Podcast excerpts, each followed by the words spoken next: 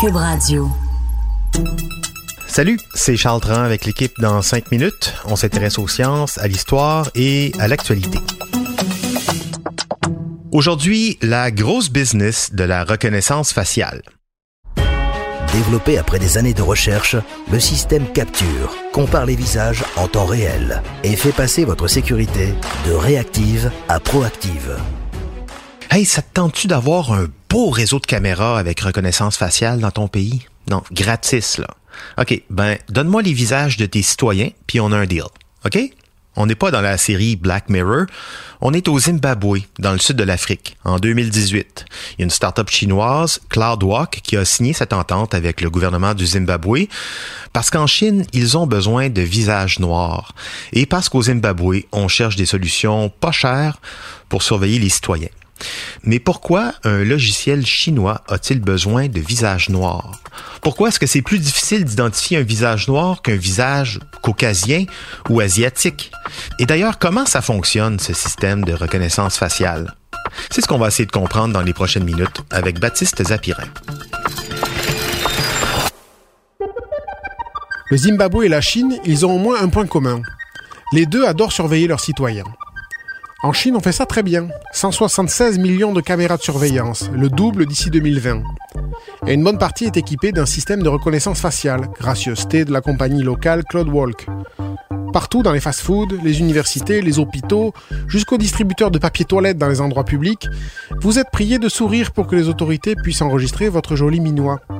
Comme ça, on pourra vous suivre à la trace. Pour votre bien, bien sûr. Par exemple, dans certaines banques de Pékin, pas besoin de sa carte bancaire pour retirer de l'argent. Il suffit de se placer devant une caméra et montrer son visage. À Shanghai, les piétons qui traversent en dehors des passages cloutés sont photographiés.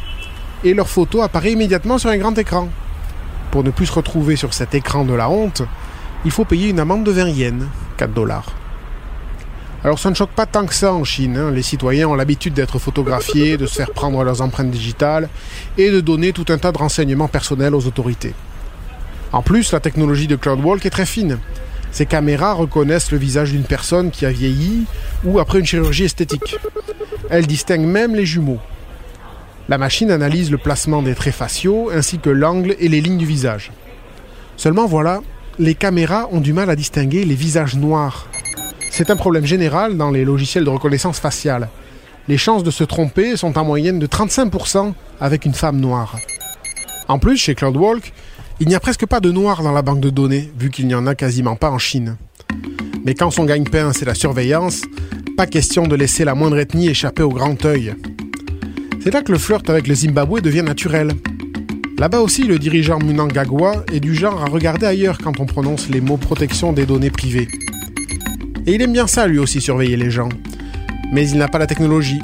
Alors il a passé ce fameux deal avec CloudWalk, tes caméras contre mes visages noirs. On pourrait se demander pourquoi CloudWalk est si intéressé. Après tout, les Noirs en Chine ne représentent que 0,02% des surveillés, pardon, de la population. Eh bien, aux surprises, la raison, c'est l'argent. Les analystes financiers prévoient que d'ici 2023, les compagnies chinoises détiendront 45% du marché mondial de la reconnaissance faciale. Et CloudWalk devrait en être le chef de file.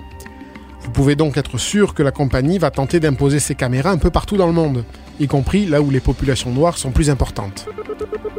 Alors en attendant de vous faire vous aussi enregistrer la face par CloudWalk, vous pouvez toujours vous entraîner en prenant des selfies, des selfies que vous publierez ensuite sur les réseaux sociaux, qui gardent déjà ces clichés bien au chaud dans leur serveur.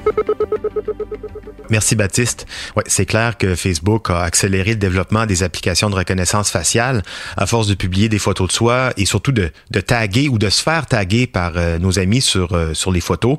L'entreprise s'est retrouvée avec une superbe banque de plus de 300 millions de photos, banque exploitable par euh, différents algorithmes de reconnaissance faciale. Sinon, l'iPhone 10 qui se déverrouille avec le visage, ça aussi, ça a été une très belle idée de la part d'Apple, très payante. Non seulement on leur donne notre visage aux entreprises, mais en plus, ça nous fait plaisir de le faire.